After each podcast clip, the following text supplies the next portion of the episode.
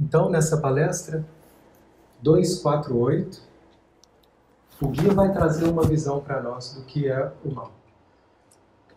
Eu dividi essa palestra, o comentário dela, em três.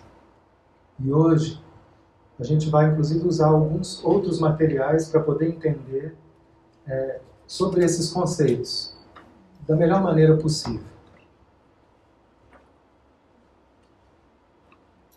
Então, vou começar a falar do representante das forças do mal. Ele é chamado de Lúcifer, o anjo caído. Um anjo de luz que se rebelou. Essa é a história bíblica.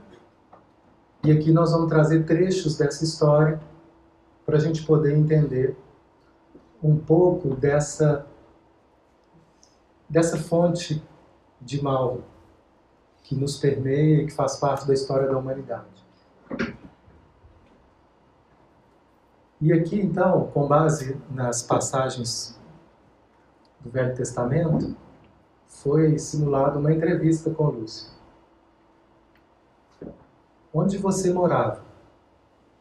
Lúcifer responde: No jardim do Éden, e caminhava no brilho das pedras preciosas do Monte Santo de Deus. Está em Ezequiel 28, 13. Qual era a sua função no reino de Deus? Lúcifer, como querubim da guarda, ungido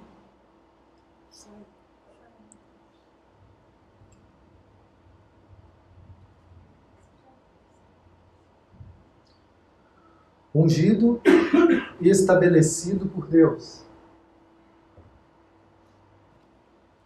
Minha função era guardar a glória de Deus e conduzir os louvores dos anjos. Um terço deles estava sob o meu comando. Ezequiel 28, 14, Apocalipse 12, 4. Alguma coisa faltava a você? Lúcifer reflexivo. Diminuiu o tom de voz. Não, nada. Ezequiel 28, 13. O que aconteceu que o afastou da função de maior honra que um ser vivo poderia ter? Lúcifer. Isso não aconteceu de repente. Um dia, eu me vi nas pedras, como espelho, e percebi que sobrepujava os outros anjos. Talvez não a Miguel ou Gabriel em beleza, força e inteligência.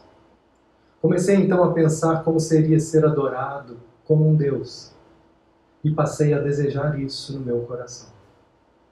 O desejo passei para o planejamento, estudando como firmar o meu trono acima das estrelas de Deus e ser semelhante a Ele. Num determinado dia, tentei realizar meu desejo, mas acabei expulso do santo monte de Deus. Isaías 14, 13, Ezequiel 28, 15. O que detonou finalmente a sua rebelião? Quando percebi que Deus estava para criar alguém semelhante a Ele e por consequência superior a mim, não consegui aceitar o fato. Manifestei então os verdadeiros propósitos do meu coração.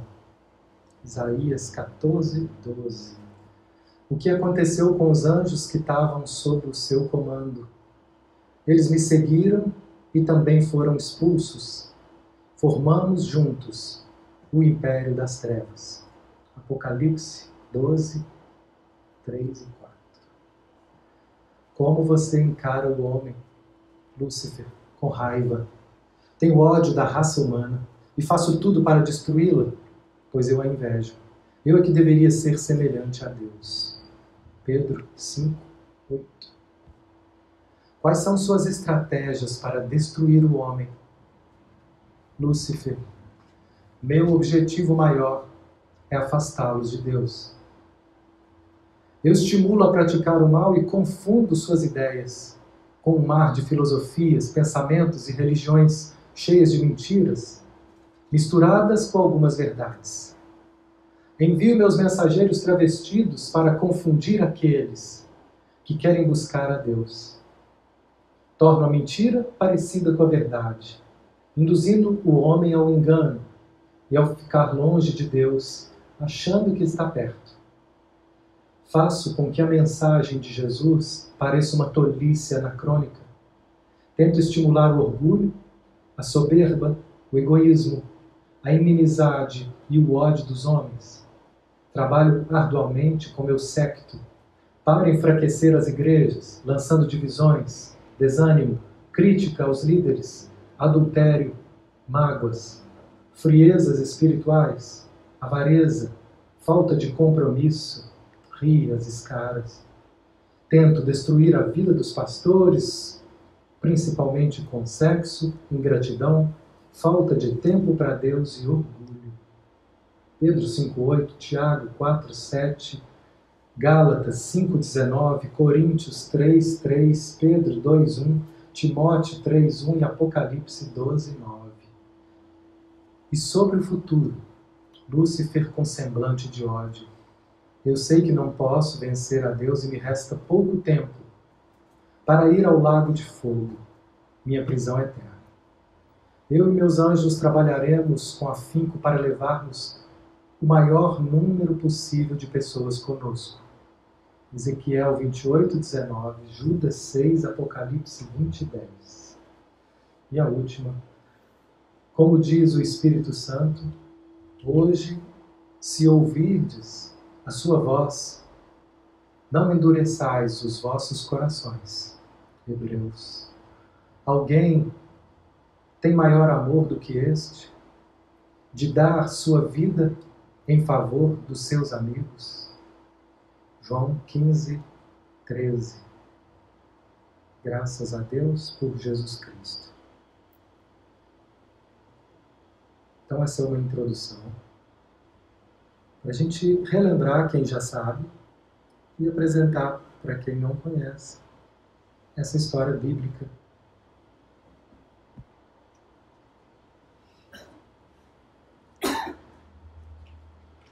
E aqui nós vamos ver o guia falando desses princípios do mal, de como acontece a personificação do mal.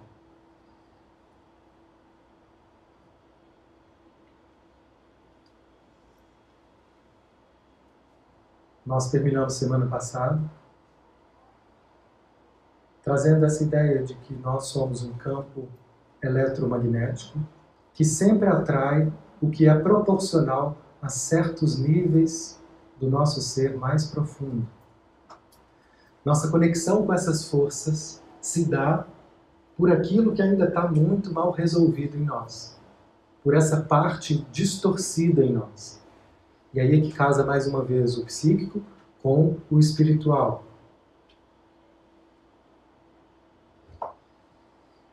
Toda alma é um imã poderoso. Há uma extensa humanidade invisível que segue a humanidade visível. André Luiz, Chico Xavier, no livro Nosso Lar. Esse é um texto que o guia vai falar dessas forças invisíveis. E que ele dá algumas dicas para nós nesse texto, por duas vezes. Ele fala que existem períodos, existem momentos que são cíclicos na nossa vida, que a gente fica exposto a essas forças. Que a gente fica exposto para que a gente possa então se dar conta. Isso pode ser uma ruína, ou pode ser uma oportunidade para que a gente se dê conta do mal que há em nós. Uma vez eu já contei isso. Eu tive um sonho que eu estava no alto de um prédio desses em construção e passava lá embaixo Hitler, que é também né, uma personificação dessa destrutividade no nosso planeta. Quando ele passava lá embaixo, eu pensei: é minha chance. Eu vou acabar com o mal do mundo. Eu vou matar esse cara agora. Olha que bem que eu vou fazer para a humanidade. E peguei o que tinha à mão, eram umas barras de ferro, e me enchi de força em nome de Deus para matar. Em nome do bem, pulei em cima do Hitler e comecei a dar-lhe na cabeça com a barra de ferro. E de repente eu fui vendo que ele imóvel, eu batia, batia, ele não reagia. E aí ficou muito claro, ele não morria. E eu me dei conta que não adiantava, eu podia bater quantas vezes for, ele não morria. Ele não ia morrer. E aí eu acordo com essa imagem, com essa cena. E me lembro de Honório Abreu falando numa das palestras que se algum dia o mal acabasse no mundo, ele começaria através dele mesmo. Então, veja bem, a gente tenta, quando a gente tenta matar o mal, a gente também se torna. Né? Então, nós não temos consciência de como lidar com essas forças, de como acabar com essas forças, e de que nós somos possuidores dessas forças, que nós também somos seres em queda. Nós somos seres em queda porque somos desconectados da fonte divina. Nós perdemos essa conexão. E se hoje nós não estamos em plena conexão com essa força divina que nos daria um sentimento de prazer contínuo, de satisfação extrema, é porque existe em nós essas distorções que nos ligam a essas forças destrutivas.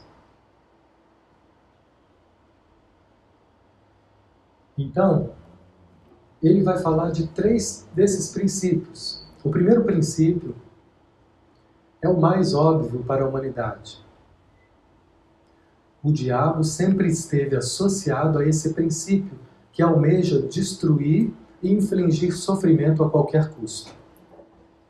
A separação entre o eu e o que causa sofrimento e a vítima que sofre é tão grande que aquele que causa dor se ilude acreditando que não foi afetado pelos efeitos de seus atos.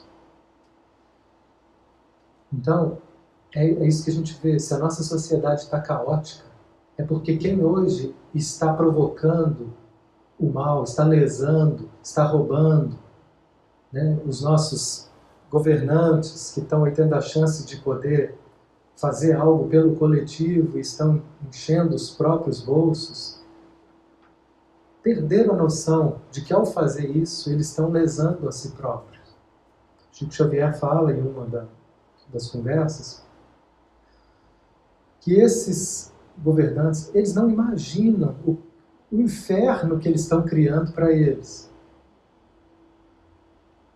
Porque agora eles estão anestesiados pelas vantagens. Eles não conseguem ver que aquilo que eles estão fazendo é a própria ruína. Eles só conseguem ver vantagens. E assim é quando a gente está também em qualquer atitude que possa estar tá lesando, a gente está desconectado dessa ideia de que nós estamos ligados, que não há como fazer o mal para alguém sem fazer mal a, a mim. Assim como não há como fazer o bem a alguém sem que eu seja beneficiado.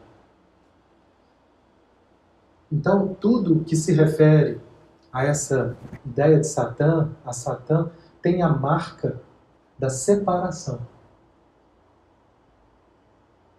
Olha que interessante. Para a gente entender né, o que, que significa esse movimento satânico, na sua essência, o que ele significa é promover a separação, como a gente viu lá no texto bíblico. Separação, o diabo separando o homem de Deus, separando o homem dos outros homens, separando o homem de si mesmo. Aqui, não apenas de Deus, mas dos outros e do próprio eu. Essa separação ela existe em todos os três princípios. Ela é a marca incomum de todas as formas destrutivas. O engano do mal, no caso desse primeiro princípio, se refere à percepção equivocada que a dor de seu irmão ou irmã não é também, inevitavelmente, a sua própria dor. Essa é a ilusão de quem está preso nessa prática. Aí a gente fala assim, ainda bem que não sou eu, né? Nós somos aqui é, livres desse mal. Será? De que forma que a gente pode estar enquadrando nessa prática? Uma das formas que ele diz, muito comum, é que com a desculpa de dizer a verdade, e de me expressar, muitas vezes, sutilmente, às vezes quase imperceptível, eu posso me expressar falando verdades com a intenção de ferir.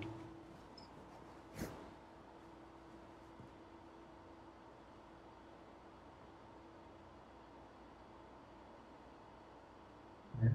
E aí a gente fala, quem é que nunca fez isso? Ou, às vezes, o que fere nem é o que eu digo, mas às vezes também o meu silêncio, como eu me fecho com a intenção de ferir.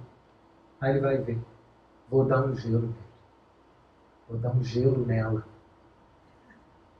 para ver se ela aprende a me valorizar. A gente fala, não, mas isso é satânico? Isso é tão cotidiano. Então nós temos as nossas porções. E é bom que a gente possa começar a se dar conta. Né? Tem gente que toma gosto com isso. Tem gente que tem só uma reatividade, que depois recobra a lucidez e fala, ó, oh, desculpa, aquela hora eu falei de cabeça quente. Né? É realmente aquilo mesmo, eu não queria falar daquela forma. Né? Eu lembro muito desse caso de uma pessoa que estava, né, a gente participava de uma reunião, e ela era uma pessoa muito antiga na reunião, então ela ia o dia que ela queria, era uma reunião de trabalho, de trabalho sério. E eu ficava incomodado com aquilo, incomodado, ninguém falava nada. Aí chegou um dia que eu não aguentei e falei com ela, ô, fulano, não tá legal sua postura. Mas eu falei de um jeito. As palavras foram até bem colocadas. Eu não fui sem educação, não fui grosseiro. Mas eu sei que quando eu falei eu estava com raiva. Eu já tinha segurado tanto que quando eu falei, eu falei com essa raiva. Aí, não importa o que eu falei, ela ficou magoada. Mas como eu percebi esse tom agressivo na minha fala, era um tom agressivo, era uma energia agressiva. Depois eu fui lá e falei, ó, oh, desculpa o mau jeito. Eu não consegui outra forma de falar o que eu precisava de falar. Eu não retirei o que eu disse, mas eu pedi perdão pela, pelo mau jeito. Eu não soube falar de uma forma que fosse cuidadosa, amorosa, delicada. E a gente acaba ferindo. O segundo princípio do mal, o guia chama de materialismo. Vou lhe dar-lhes uma ilustração do que, que eu estou chamando desse princípio. Então ele fala assim que nos tempos antigos, o primeiro princípio era o mais comum. Era uma prática comum, a gente vê violência em todos os cantos, o tempo todo, guerras, se não gostou é duelo, e, e o tempo todo né, a prática da violência era muito maior, não tinham leis que regulamentavam isso, que civilizavam um pouco os impulsos bélicos do ser humano. Hoje tem leis que regulam, alguns deixam de fazer porque sabem que não pode, seguram um pouco, tem uns que não, né, não conseguem evitar, tem outros que vão, em vez de agredir, vai para o estágio, xinga e, e dá vazão né, ali na torcida, como o esporte, de uma forma extravasar né, ali no, no estádio. Né, é, é, é, esse instinto primitivo de, de guerra, de luta, que era muito comum né? E hoje, claro que ainda tem muito, mas essa é uma das marcas da evolução do ser humano. ela ganhou outras formas mais sutilizadas, manipuladoras, mas essa violência bélica ela mudou. Né? O índice de violência, se a gente olhar para os últimos 500 anos para cá, é, é, é, muito diferente. O nível de guerras e de, de mortes era algo assustador. Então, nesse segundo momento da humanidade, é essa a, a, o maior peso, o maior lastro dessa energia de distorção, que é o materialismo. Aí como que o guia vê o que ele chama de materialismo? Vou lhe dar-lhes uma ilustração. Imagine uma vida na qual a natureza se encontra ausente. Nada está vivo. Tudo é matéria concentrada. Nada tem gosto. Justamente por isso, a natureza interna da entidade é igualmente inacessível. Por toda parte, só há falta de ação e de força. Uma condição mecânica e alienação de tudo que significa pulsação de vida, no interior e fora. Não há nascimento e morte. Ainda assim, essa situação, sem qualquer mudança, não é a verdadeira vida eterna celestial. Essa manifestação é a distorção da eternidade em si mesma. Ela não contém esperança, como se nenhuma mudança fosse possível. A existência é totalmente mecanizada. Tal tipo de sofrimento sem esperanças não é mais nem menos desejável do que o sofrimento que resulta de uma deliberada imposição de dor. É simplesmente um sofrimento de outro tipo correspondente. É um princípio diferente do mal. Então, essa é hoje o maior mal da humanidade. O mal de viver uma vida completamente mecânica, uma vida sem acesso à nossa alma, uma vida automatizada. Levanto, corto um café, trabalho, volto, durmo. Todo dia faço tudo sempre igual. E essa desconexão, isso é um inferno. Ele está descrevendo aqui vários infernos. Esse é um inferno. Quantas pessoas que eu atendo aqui sem sentido de vida, elas chegam aqui porque a vida delas não tem sentido. É, eu trabalho, é, eu tenho família. Eu até me sinto culpado de estar em depressão porque eu não tenho um problema. Eu só não tenho um sentido. Tudo é morto. Quem não tem um sentido para viver, fica morto. Quem fala do sentido de uma maneira muito bela é Vitor Franco, que foi um psicólogo, que ele ficou preso no campo de concentração. E ele via que as pessoas lá é, sofriam de tudo e algumas morriam antes do que outras. E se entregavam à morte, ou morriam porque adoeciam, ou se entregavam à morte, se matavam, não davam conta. E outras pessoas resistiam e continuavam. E ele começou a observar, fazer anotações e continuar ali como um pesquisador, observando. E ele observou que as pessoas que resistiam, as pessoas que conseguiam se manter forte, né, se adoeciam, elas melhoravam, ou nem adoeciam e resistiam, essas pessoas, elas encontravam mesmo ali, no inferno do campo da concentração, um sentido. E o sentido que muitas encontravam era de ajudar os outros. Eu estou ali, mas eu estou vendo que tem gente que está pior do que eu. Deixa eu ajudar esse aqui que está ferido, que está sozinho, que está em desespero. E o sentido que eles encontravam ali conseguiu ajudá-los a suportar o sofrimento.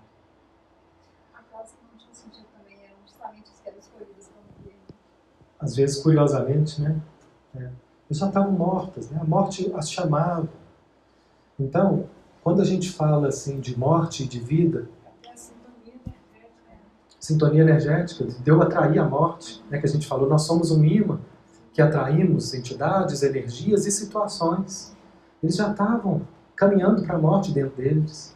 E aí eram chamados. e, e atraíam situações, doenças e até eram priorizados para a, câmara de gás.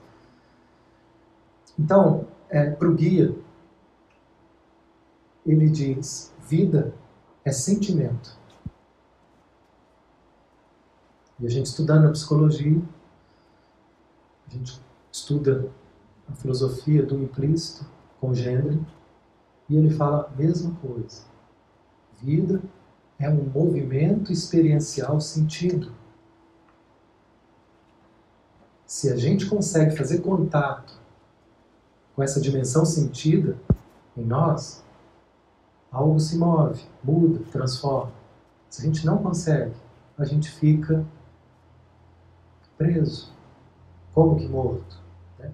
Então, se sentimento é vida, quando eu estou distante do meu sentimento, e aí, gente, sentimento não é reação emocional.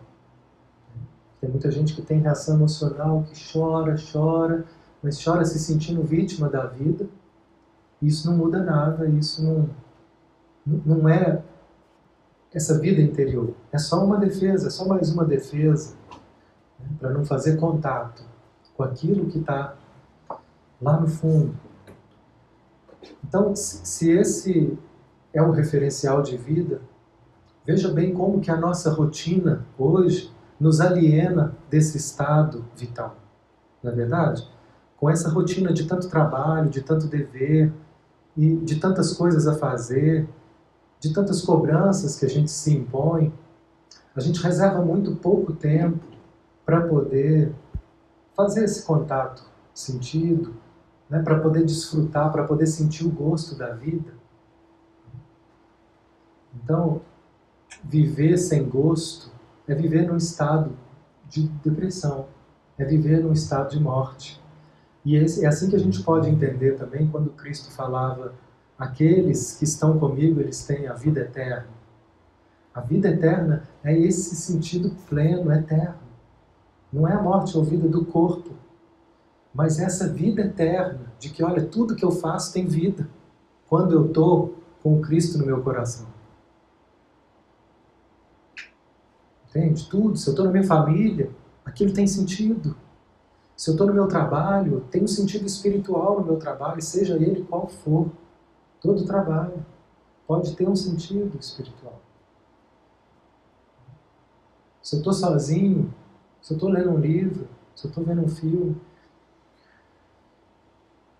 Nos últimos anos, a influência do segundo princípio ficou mais forte.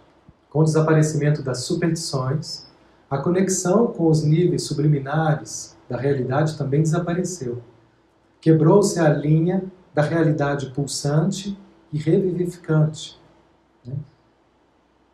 O resultado foi que uma, uma realidade alienada, que a humanidade se orgulha de seu estado avançado. Né? Esse estado de encontro interior, ele ficou para os monges, para os místicos, para os meditadores, né? para os místicos, porque isso não, não é mais prático, isso não, não é mais valorizado, não deixou de ser valorizado. Está voltando devagar, nós estamos voltando a reencontrar.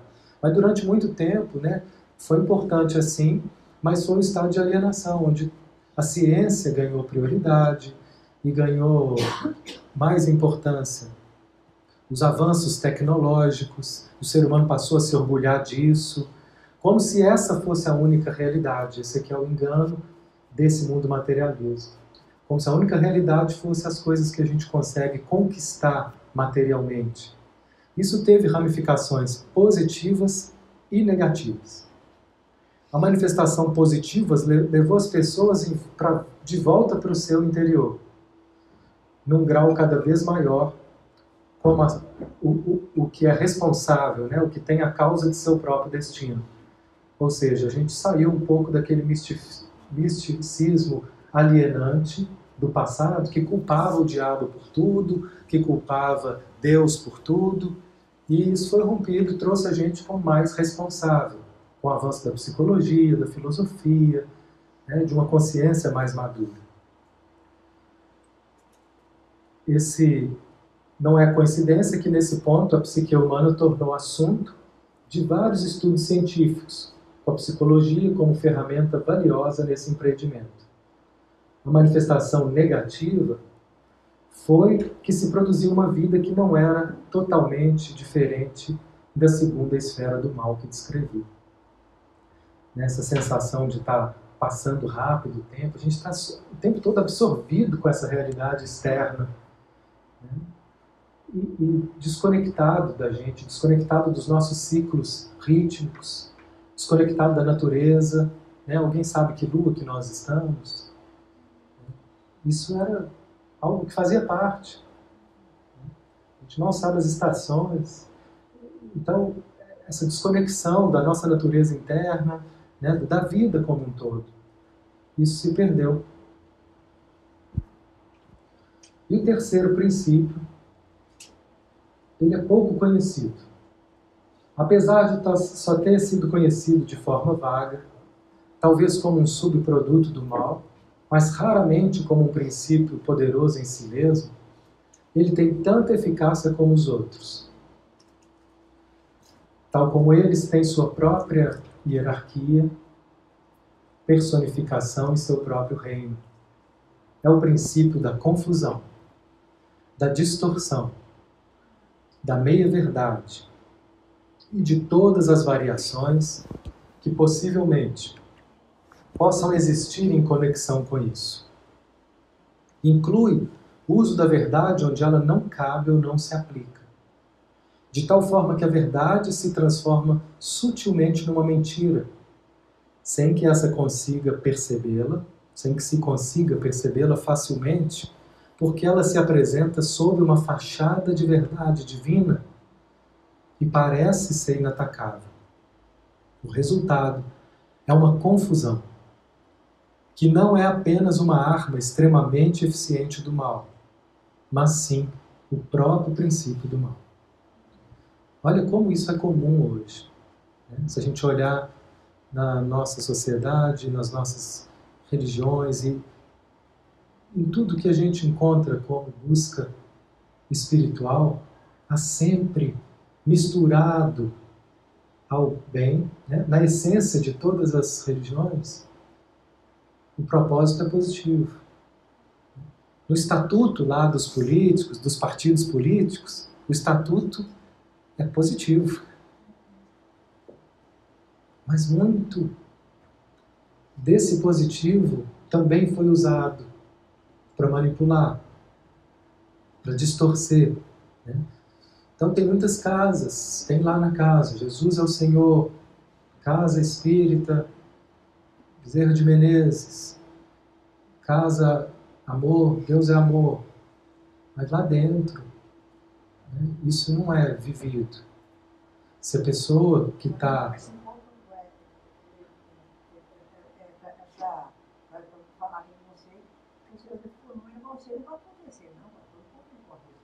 A gente precisa estar sempre atento no orar e vigiar, né? Cada casa, uma vez uma amiga minha falou isso comigo, a gente tem que estar sempre atento. Porque qualquer um pode cair a qualquer momento. E essa amiga minha, ela tinha 40 anos de espiritismo. Era uma conhecida, amiga de uma outra amiga que trabalhava junto. E ela falou isso e eu não acreditei. Eu falei, mas você acha que isso pode acontecer com você? E ela falou, com todos nós. Com todos nós. Qualquer um pode cair a qualquer momento. E eu achei estranho, porque eu não conhecia alguém com tanto conhecimento e com experiência. Mas fui levando. Dez anos depois, eu vi essa mulher cair. Essa minha amiga me ligou, você sabe fulana? Sei, você não acredita o que ela fez. Ela pegou dinheiro. O que é essa que pegou? Está com processo. O que é inacreditável, com tanto conhecimento. Sabe? Caiu. Isso, com tudo que Lúcifer tinha, ele caiu, porque ele queria ser mais. Né? Caiu o orgulho de querer ser mais. A gente pode hoje dizer isso não é para mim, mas se até ele, né? Então, em todos os momentos que a gente vive algumas situações onde essas, esses princípios do mal se aproximam de nós, ou a gente se sintoniza com eles, são momentos de dor, são momentos de falta de sentido e são momentos de confusão mental. Ou pode ser os três juntos. Ou dois juntos. Geralmente um prevalece num determinado momento. Ou para uma determinada pessoa. Falei que eram os três juntos, você até riu aí, né? Então, confusão, sofrimento e falta de sentido. Né? Quem nunca viveu isso, quem não esteja vivendo isso agora, são situações, então, onde nós estamos sofrendo essas influências dessa dimensão negativa da vida. E isso pode ser a nossa perdição, dependendo do que eu faço com isso, né? ou pode ser uma chance de reparação. Um amigo estava me contando uma história que ele conheceu um rapaz que ele foi né, publicamente na internet é, acusado pelas mulheres, pelas namoradas, de ser um homem com comportamento machista e abusivo. Esse rapaz ficou muito atordoado de ver publicamente um, né, a imagem dele ser rasgada. Foi muito difícil. E o que ele fez a partir daí? Ele fez algo que ele nunca tinha feito. Ele buscou ajuda terapêutica. Menos mal não, maravilhoso. Olha, aí foi mal ou foi bem o que aconteceu? Foi bem, mas foi mal. Esse, essa é que é a necessidade da gente viver o mal no mundo ainda. Para que que a gente, por que que Deus permite o mal no mundo? esse Lúcifer, ele não faz oposição a Deus. Ele é uma criatura divina. Deus permite que ele haja. Quem que vocês acham que, tão, que está no comando do, do nosso plano material? Né? São essas forças. Espiritualmente, acompanhando tudo, as forças divinas observam e permitem. Por quê? Parece para alguns um masoquismo, ou então fala assim: não, Deus não existe. Porque se Deus existisse, ele não permitiria isso. É assim? Essa é uma forma de muita gente invalidar a existência de Deus, ou querer destronar a autoridade divina. Tirar de si a responsabilidade. Tirando de si a responsabilidade. Porque no fundo é isso. Se o mal existe no nosso mundo, é porque a responsabilidade é nossa. É porque esse mal ainda é instrumento para que a gente desperte. Ainda é assim. Em outros mundos, em outros planetas, isso já não é mais necessário. Porque já estão comprometidos em buscar a verdade e a lei divina. Eu não preciso mais desse instrumento. Mas esse caso que eu estou contando esse rapaz não procuraria terapia tão cedo. E aí, ao procurar a terapia, a vida dele está melhorando, ele está revendo coisas que não estavam sendo vistas. Percebe? Enquanto o outro, que viveu a mesma coisa, não deu conta de ver, né? e assim como muitos que não dão conta de ver a sua autoimagem rasgada em rede pública, e se matou. E aí o mal criou mais mal. Que vai precisar de mais sofrimento para poder reparar. Mas a situação era parecida. E assim como nós temos várias, e aí a questão é como que eu lido com o mal que me acontece? Como que eu reajo? Eu posso crescer com isso, porque vai destacar em mim coisas que eu não quero ver. Né? E quando isso destacar, eu posso olhar para isso e crescer com esse encontro com a verdade e dizer: Nossa, eu não sabia que eu era assim. Eu não sabia que eu estava carregando isso. ou posso continuar a tentar fugir e adiar esse encontro. Mas é muito claro que não há um despertar espiritual sem um encontro com a verdade, sem um encontro com essas parte sombria nossa. O que eu estou chamando de parte sombria? Tudo aquilo que não é aceito, tudo aquilo que está distorcido em mim, toda essa confusão, toda essa falta de sentido, todo esse sofrimento que faz com que a gente distorça o nosso olhar sobre a vida. Na sua intencionalidade negativa, palavras do guia, seu próprio eu inferior contém todos os três princípios do mal. Apenas quando se derem conta disso de forma clara, aí começa a entrar a psicologia, voltando agora para nós, né? nossa responsabilidade. Apenas quando a gente se der conta disso de forma clara, poderão reconhecer quando as forças e os espíritos demoníacos desejam destruí-los e infligir dor, induzindo-os a infligir dor nos outros. Eles também desejam convencê-los da ilusão que vocês estão isolados e separados e de que não existe Deus nem qualquer vida além do seu corpo atual. Finalmente, eles desejam levá-los à loucura com confusão, divisão dualística, falso ou meia-verdade, sutis distorções, as quais vocês não conseguem definir. Reconhecer tudo isso é de enorme valor para vocês. Vocês não podem lidar com o inimigo, do qual ignoram a existência e cujas armas não conseguem reconhecer.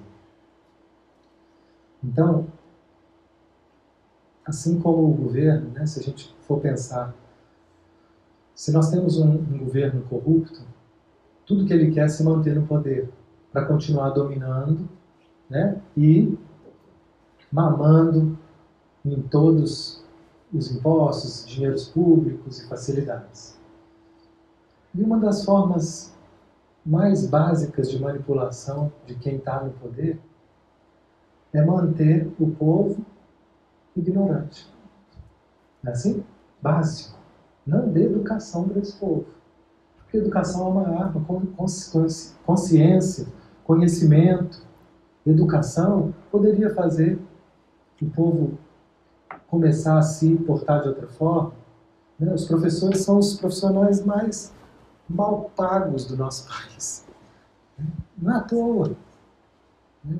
Não é à toa, porque isso faz parte de uma estratégia. Aí, no momento está acontecendo uma coisa muito importante, aí vem a mídia e dá uma notícia mais nada a ver.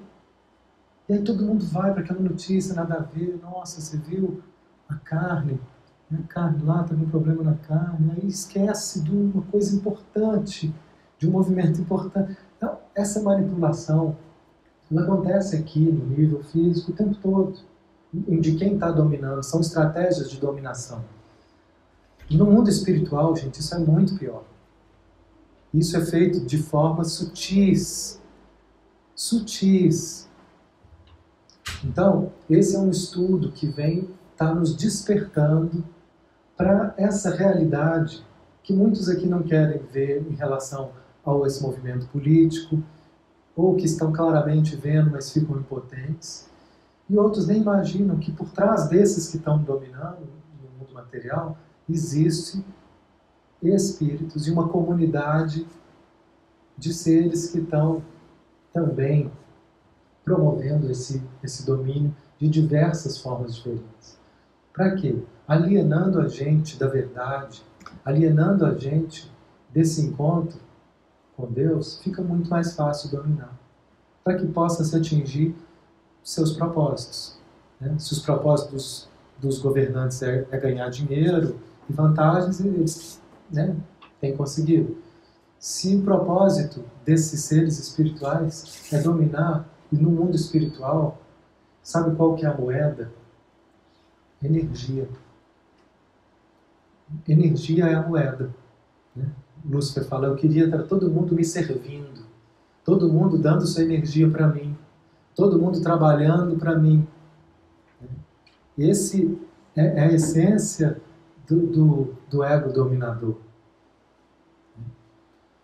Então eu, eu trouxe um caso aqui para vocês, que isso não é caso de livro. Né? Isso aconteceu há um tempo no meu consultório. Uma pessoa que chega então com desânimo, desmotivação, sem vontade de fazer nada. Ela dormia 12 horas por dia e ficava com sono. Nada me motiva. A imagem que vem é só de estar deitada na minha cama, tranquila. E ainda falei com ela, parece a morte. Ela falou, eu me vejo lá deitada, pôs a mãozinha assim em cima do peito.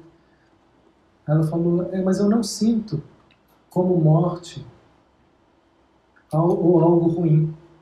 É apenas um descanso. É. Apenas um descanso. Né? Porque a morte a gente fala que é algo ruim, mas era uma morte que não parecia ruim. Olha como é sutil. Começa a observar. Aí eu pedi então para ela começar a observar o que estava acontecendo com ela, de olhos fechados, perceber, perceber seu corpo. E ela começa a dizer: Meu corpo está preso a ataduras. E eu começo a olhar, eu estou me vendo na cama, e começo a olhar para baixo da cama e vejo um submundo aberto e pessoas me olhando.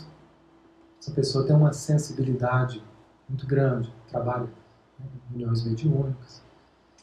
Então foi abrindo para ela uma percepção maior do que estava acontecendo. Como, né, eu achei que era um caso bom para ilustrar.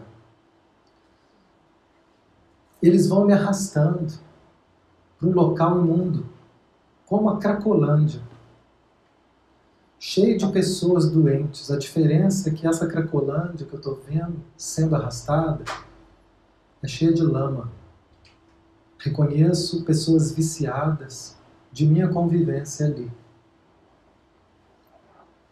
E então começaram a dizer para ela: Você pertence ao nosso grupo, faça o que você tem que fazer, que nós vamos te dar seu pagamento. E aí ela começou a ficar confusa, né? não entendia direito. Aí ela fala: Meu corpo começa a doer e eu choro. Eles não me permitem sair de lá como se eu devesse algo. Sabe quando alguém deve o traficante? Eu comecei a ajudar ela a perceber o que, que me prende a esse submundo, o que, que me prende a essa situação, que dívida é essa que me mantém presa, né? ajudando. Quando a gente faz uma pergunta, gente, o nosso ser se mobiliza para responder. Então, uma das formas da gente se conhecer é a gente se fazer perguntas. Mesmo que a gente não tenha uma resposta imediata, algo se move. E aí ela começa a dizer, em outra vida, eu fiz parte desse grupo com essas pessoas que vi. Como se eu fosse responsável pela dívida dessas que hoje eu quero tirar do vício na vida física. Então essas pessoas que estavam lá viciadas, são pessoas que hoje ela fica tentando salvar e tirar do vício. Ela não é uma viciada. Mas ali ela se deu conta que ela foi responsável em outra existência por estar inserindo essas pessoas no mundo do vício. E aí começa a falar para ela, para eles saírem, você vai ter que arcar com a dívida deles. Você que trouxe eles e não pode tirar eles assim.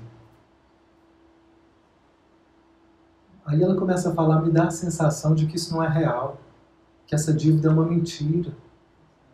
Ele vai projetando então imagens do meu filho, da minha filha, na minha cabeça e me perturba. Uma confusão mental que me impede de sentir e perceber claramente as coisas. Me desvia do meu foco, me distrai de mim. Olha, gente, todos os princípios aqui presentes. Vocês viram? Primeiro princípio, falta de sentimento, falta de sentido, dormindo, sono, uma sensação de estar morta-viva. O segundo princípio, a dor, a culpa, o corpo doendo, o choro, o sofrimento.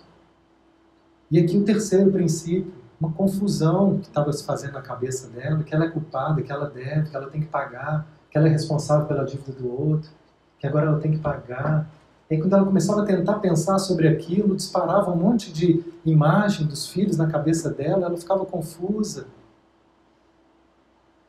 desviando do meu foco, me distraindo de mim. Olha aí o princípio da, da confusão. E aí, para encerrar, o que me mantém aqui? Eu comecei a perguntar, tentando firmar além da confusão, e ela então volta e vê um espírito do meu lado, deitada na cama, impondo as mãos sobre a cabeça dela, trazendo perturbação, trazendo confusão. E aí então ela respira e parece agora uma protetora que ela já reconhece, que a ajuda, que aparece de vez em quando para poder ajudá-la. E ela fala: ir para a cama dormir me dá prazer conscientemente. E como você não se prepara para dormir, sem nenhuma prece, você abriu um campo com a sua indisciplina. Gente, no Espiritismo, isso é tão falado, mas é uma cartilha tão batida e nem por isso a gente faz uso. Aí ela fala: a prece é um divisor de águas para os vínculos que vamos fazer à noite. Nós temos muitas e muitas obras que contam que a vida no sono é outra vida que a gente vive. E uma vida muito mais liberal do que essa aqui, que a gente se comporta socialmente, civilizadamente. Quando a gente vai para o mundo dos sonhos, a gente perde toda essa civilidade. E se eu tenho ódio, eu vou para a guerra. Se eu tenho sentimentos sexólatras, eu vou para bordéis. Se eu tenho vícios, eu vou para Cracolândia. E acordo às vezes cansado, sem saber porquê, aqueles sonhos mais tumultuados. Porque enquanto aqui a gente tem os limites do corpo para nos segurar, no, no sono e na vida espiritual, o que a gente sente, a gente é atraído. E também, se eu sinto né, uma vontade de aprender, de ajudar, se eu estou conectado às forças da luz, eu também sou atraído para locais de trabalho, onde eu posso colaborar, locais de tratamento. Quem vai definir isso é a minha escolha, é a direção que eu dou com a minha mente e com a prece que eu faço. E que a gente às vezes esquece que a prece antes de dormir é um passaporte que a gente pega para poder ir para um lugar melhor. Caso contrário, a gente pode ficar à mercê desse emocional nosso, que pode nos levar para situações que podem nos confundir, nos alienar de nós mesmos. Então, nós estamos trazendo aqui algo que, nunca foi trazido dessa forma, assim, tão aberta e tão é, declarada a respeito dessa luta que existe no mundo espiritual pela, pela consciência, né? pela consciência pura. E aí, para encerrar, ela fala assim: não adianta você saber de todo o conteúdo sem disciplina para mudar. Vejo tudo isso acontecendo, ela conta, e com minha protetora ao lado, permitindo que tudo isso acontecesse. De novo a gente volta. Por que, que Deus permite? Por que, que meus mentores permitem que eu passe por uma situação como essa? Olha só a resposta. Até nesses momentos que eu tenho que passar, ela estará ao meu lado. Mas não tem autoridade de me impedir de passar pelas coisas que eu construo. Olha que interessante. Só nós temos a obrigação de modificá-los, ninguém mais. Os nossos protetores espirituais, os nossos terapeutas, Deus, o Cristo, eles não vão fazer por nós. Eles não vão mudar para nós. Eles não vão impedir, se a gente quiser rolar na lama, eles não vão impedir. Porque eles sabem que rolar na lama se eu quero rolar, é o remédio que a gente falou na semana passada, que o semelhante cura semelhante. Se eu preciso de ir de encontro ao mal, é porque ainda tem em mim algo que atrai. E é nessa atração e nesse contato E nesse sofrimento é que eu posso então despertar para dar um passo adiante. Então, por isso que os verdadeiros espíritos do bem e da luz, eles respeitam o nosso livre-arbítrio. Você quer ir? Vá. É um amor que não prende. É um amor que não manipula, que não força. Jesus não forçou ninguém a nada.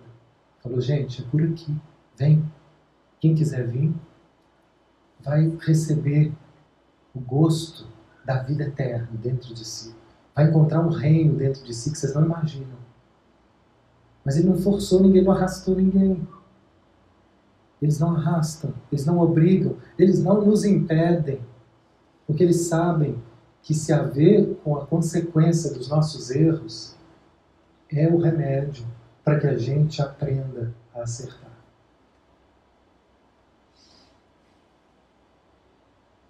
A gente então se prepara para encerrar. Eu convido vocês a fecharem os olhos. Veja se é possível agradecer e abrir espaço para perceber que mal hoje está acontecendo na minha vida.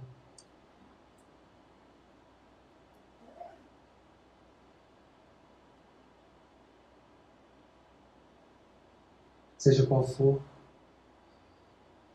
Nesse momento a gente pode pedir ajuda. Eu quero ver a verdade. O que eu posso aprender com tudo isso que hoje me faz sofrer? Eu quero crescer, eu quero pagar o preço pelo meu crescimento. Para isso a gente conta com a força da luz, com a força do Cristo, que é sempre um farol a iluminar e sempre de braços abertos a nos acolher. Cada vez que eu me disponho com a vontade firme de caminhar em direção a Ele, de abrir o meu coração em direção à cura e à força do amor. Que assim seja. Thank